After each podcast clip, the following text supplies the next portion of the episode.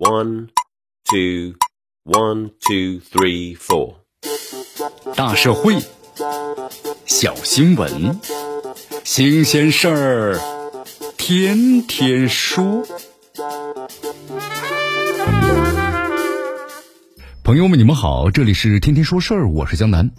三月二十七号的时候，三二幺东航 MU 五七三五航空器飞行事故国家应急处置指挥部在事发地呢搜救现场举行了哀悼活动，同时应遇难的旅客家属要求，也组织了部分的旅客家属在搜救现场还有殡仪馆等地啊，以多种的形式分散开展了哀悼活动。根据了解的话，截止到三月二十七号的十二时，累计呢分批接送了遇难者家属六百三十二人到现场的吊唁。开展家属心理辅导一千二百八十六人次，心理评估三千九百四十七人次。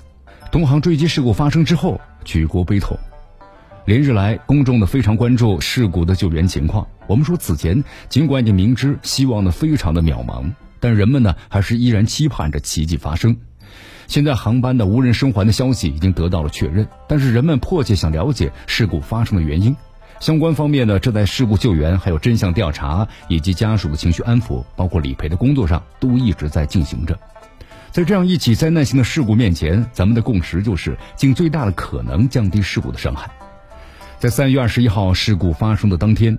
习近平总书记就第一时间做出了重要的指示，要立即启动应急机制，全力组织搜救，妥善处理善后。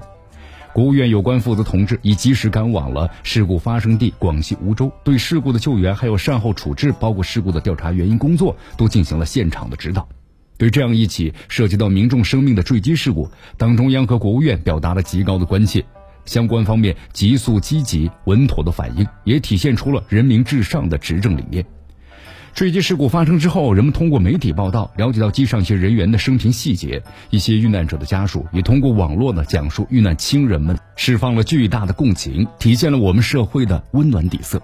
但是有一些网络账号借坠机事故呢肆意造谣，散布阴谋论，调侃灾难的，甚至是网暴遇难者的家属。对此的话，有关方面及时清理违法违规信息，二十七点九万余条，也封禁了一批呢恶意造谣、传递虚假信息的账号，有力的保护了遇难者家属的隐私权。由于坠机事故的特殊性，包括呢其造成巨大的灾难的后果，公众呢往往渴求是信息透明。现阶段而言的话，飞机上的黑匣子是找到事故原因最重要的依据。目前两个黑匣子都已经找到了，专业机构呢正在对其进行破译，相信有更多价值的信息会很快出现。坠机事故发生以来，为了缓解乘客家属和公众啊对信息的渴求，国家应急处置指挥部呢也举行了多场的新闻发布会，密集召开的新闻发布会以直播的形式，及时准确公开，为乘客家属和公众啊通报了事故最新的进展，提供了重要的救援信息，尽量的安抚家属的焦虑悲伤的情绪，也呼应了公众的关切和热情。及时传达出了第一手的权威信息，在新闻媒体时代，对于报道灾难事故相当是必要。更加重要的是，这体现出了对个体生命价值的尊重，也是当前所有工作的出发点。目前，东航呢已经正式启动了理赔工作。而当务之急，我们说除了继续要分析、解读事故的原因之外，还有对遇难者家属的心理疏导。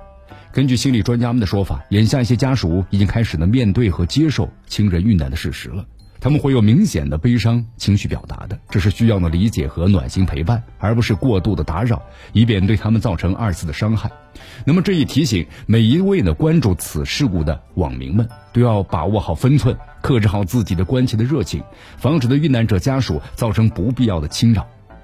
每一场灾难都应该被铭记啊！咱们为遇难者默哀致意，也为他们的亲人揪心和流泪。当前社会各方面所做的所有努力，都是为了共同度过这个艰难的时刻。我们希望事故的原因能够早日的找到，也唯愿这样的灾难不会再发生。这里是天天说事儿，我是江南，咱们明天见。